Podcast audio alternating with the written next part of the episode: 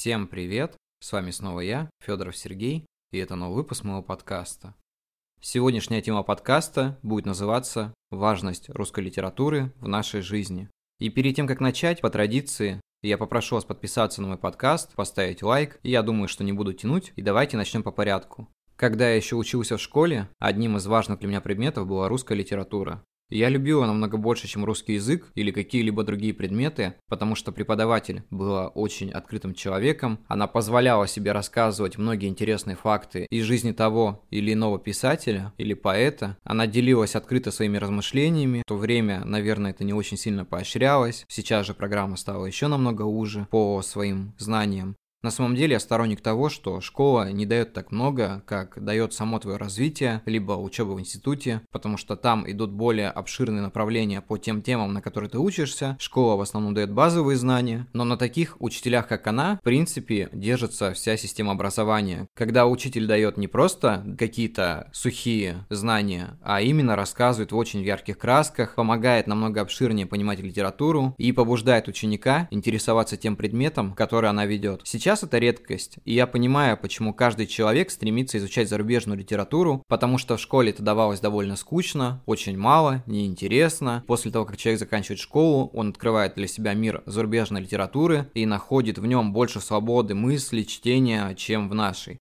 Хотя, в принципе, это отчасти не является правдой, так как мы многие читали произведения Льва Николаевича Толстого, Максима Горького, Достоевского, и там есть моменты, которые в школе вряд ли будут рассказывать, но я думаю, что если кому-то будет интересно, мы поговорим об этом намного глубже. Я сейчас немножко поверхностно на этих моментах пройдусь. И я заметил, что многие люди, когда они пишут свои текста, они используют зарубежные имена, чтобы стараться немного соприкасаться с зарубежной литературой, но тут возникает небольшая проблема. Теряется сама русская культура, это немножко печально, потому что человек, который должен продолжать развивать свою культуру, он почему-то уходит немножко в западный вариант. Хотя, в принципе, знаете, Россия большая страна, и здесь любая ниша, она по своей сути переполнена. Хочешь стать писателем? Ну, здесь сотни писателей. Может быть, ты хочешь быть художником? Да и здесь этого много. И поэтому многие переводят свои книги на английский и стараются продвигать их на Западе, потому что для Европы русские писатели, они в каком-то роде интересны, потому что это новое открытие. Так же, как и для нас. То есть я думаю, что в принципе принципе, в тех же самых Штатах читатели устают от местной литературы, потому что они уже знают всю эту культуру, и им интересно почитать, допустим, немецких писателей, российских писателей, может быть, каких-то арабских писателей, потому что там другое видение, и есть моменты, которые будут для нас немножко чуждыми, но местами интересными. То есть даже, к примеру, при изучении какой-то культуры, я не знаю, там Германии, Франции, может быть, Италии, мы найдем для себя какие-то моменты, которые будут для нас какими-то прям очень интересными, которые мы не встречаем встречали до этого, потому что в нашей культуре нам это кажется довольно обыденно. Но на самом деле это не так, потому что в русской культуре есть очень много всего интересного от русского духа, непобедимого русского духа. Это немного, наверное, прозвучало в каком-то патриотичном русле, но на самом деле это тот дух, который всю жизнь борется с несправедливостью, страдает за это и при этом пишет о том, что его окружает. И когда мы, допустим, читаем рассказы каких-то русских прозаиков, у меня прям слеза пробивается, потому что все это мне кажется настолько родным родным и близким, даже истории про какие-нибудь там обшарпанные панельки, какую-то обыденность нашей жизни, все это настолько родное и близкое, что хочется вот так просто обнять это и пожалеть, просто пожалеть всей душой. Иногда мне кажется, что люди застревают вот где-то в своем маленьком гетто и начинают рассказывать о том, что с ними происходит сейчас. Русская литература дает нам понять нашу культуру намного лучше, чем мы обычно ее понимаем. Изучение именно каких-то периодов, потому что писатели жили в довольно разные разные периоды, они описывали то, что происходит в их стране. Вот, допустим, Горький на дне. Это времена, когда были те самые ночлежки, где люди уже от безысходности просто собирались вместе. Это разные люди с разными историями, с разными переживаниями. Не все из них положительные герои. Я думаю, что там никого нельзя назвать положительным героем, потому что они такие, какие они есть. И вот, допустим, когда учительница в школе говорит, что герой либо отрицательный, либо положительный, это довольно сложно судить, потому что человек такой, какой он есть. Он не отрицательный, он не положительный, он именно то, тот, кто он является в этой жизни. Естественно, если он несет какой-то зло под собой, наверное, этому человеку не место в обществе. Если человек несет какие-то положительные, конструктивные вещи, дает какое-то развитие, то он является именно каким-то примером для остальных людей. Но это не значит, что кто-то из них хороший, а кто-то из них плохой. Мы не знаем этого человека до конца. Мы не можем судить его таким, какой он есть, потому что в каждом человеке есть частичка зла и частичка добра. Это баланс. Просто порой что-то из них проявляется намного сильнее другого. И, конечно же, это иногда превращается в какой-то хаос и ужас. И несет за собой какие-то ужасные вещи, которые я не хотел бы, чтобы происходили в моей жизни, в жизни вообще людей, там, близких, неважно каких людей. Мне просто хочется, чтобы у всех все было хорошо.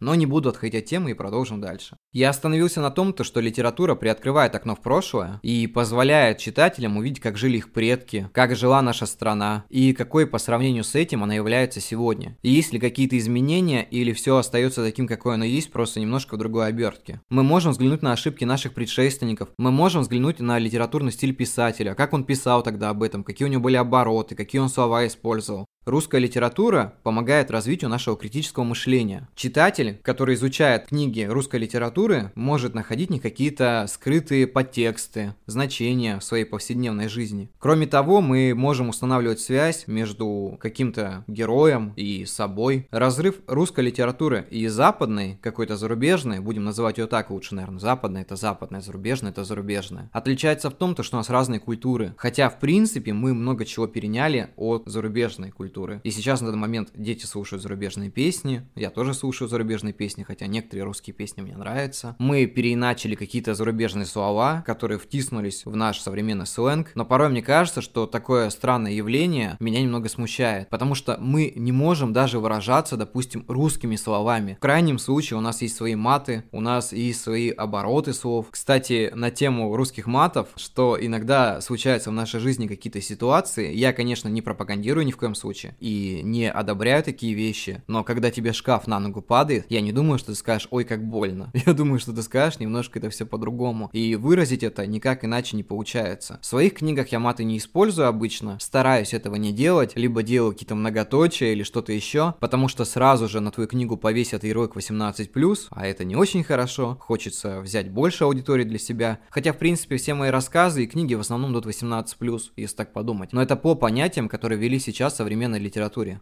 Кстати, отличный пример русской литературы – это сказки. Я в детстве очень любил разные сказки из русской литературы. Начиная там, я не знаю, про Бабу Игу и заканчивая «Незнайка на Луне». Но на самом деле «Незнайка на Луне» – это довольно взрослая сказка, если ее прочитать. И немножко углубиться в это все. И я думаю, что это описывает такую территорию современного капитализма, отношение к людям и так далее. Кто читал, тот понимает, о чем я. То же самое можно сказать про Чиполлино. На самом деле я не говорю о том, что русская литература, допустим, лучше зарубежной или зарубежная зарубежная лучше русской. Это сложно сравнивать, потому что это два разных явления, которые повлияли друг на друга с прошествием времени. Они переначали у друг друга что-то. Эти два направления делились между собой опытом, давая толчок к развитию и, соответственно, развивая каждого человека, который увлекается литературой. Мне не хочется говорить, чтобы вы читали то или другое, мне кажется, что читать это уже важно. Не важно, что вы читаете, важно то, для чего вы это читаете. Если вы читаете просто, когда вам задают, допустим, в школе, в институте или где-то еще ради галочки, то это одно одно, но когда вы читаете ради своего развития, это другое. Потому что книги помогают человеку развиваться, переживать что-то и проживать еще одну жизнь вместе с автором, стремясь какие-то новые миры, которые создал сам автор, Допустим, когда я был в подростковом возрасте, я очень любил книги Лукьяненко «Дозоры». Это как раз было на волне выпуска фильмов, и я прям обожал читать продолжение, углубляться в саму историю, потому что многие моменты, которые не были показаны в фильмах, показаны в книгах очень подробно. Есть еще «Сумеречный дозор» и так далее. Ну, я уже в какой-то момент потерял связь и перешел на Дмитрия Емца. Есть такой фантаст, мне очень нравились его книжки. Они были немножко, наверное, устаревшие местами, но они были настолько фантастичными, что у меня просто просто мозг взрывался от того, что я читал. Я, я прям обожал его книги. Сейчас, допустим, мне нравится творчество Быкова. Я читал одно время Прилепина. Конечно же, Виктора Пелевина, который сделал огромный вклад в русскую литературу, я считаю, и принес нам такие прекрасные книги, в которых он смог перемешать культуру Запада, культуру Востока с российской культурой и показать, как это все порой совместимо. Я считаю, это прекрасный автор и всем его советую. Каждому человеку, который хочет познакомиться с современной русской литературой, я советую читать Пелевина. Хотя порой он очень абстрактный, и его текста нелегко понимать, там очень много метафор, но я думаю, что если в это углубиться, то можно это все понять. Я бы хотел еще внести в этот список Дмитрия Глуховского, потому что у него есть довольно интересные книги. Хотя я больше знаком с его творчеством по «Метро 2033», но я считаю, что это отличный пример писательства, именно успеха писателя в наше современное время. Кому будет интересно, обязательно ознакомьтесь. Кстати, я хочу посвятить подкаст на тему современных писателей, своих знакомых, кого я уже читал, и просто рассказать о их творчестве. Я думаю, что всем это будет интересно, познакомиться с кем-то. Но об этом мы поговорим в следующих выпусках. В заключение мне хочется сказать, что русская литература, она у нас в крови. И когда мы пишем какие-то текста, оглядываясь на какие-то зарубежные рассказы, мы все равно добавляем туда каплю русской души. И это прекрасно. На этом мы будем заканчивать. Ребят, всем спасибо за внимание к моему подкасту. Подписывайтесь на мой подкаст, ставьте лайки, все ссылочки в описании. Всем спасибо, до следующей недели, до скорых встреч и всем пока.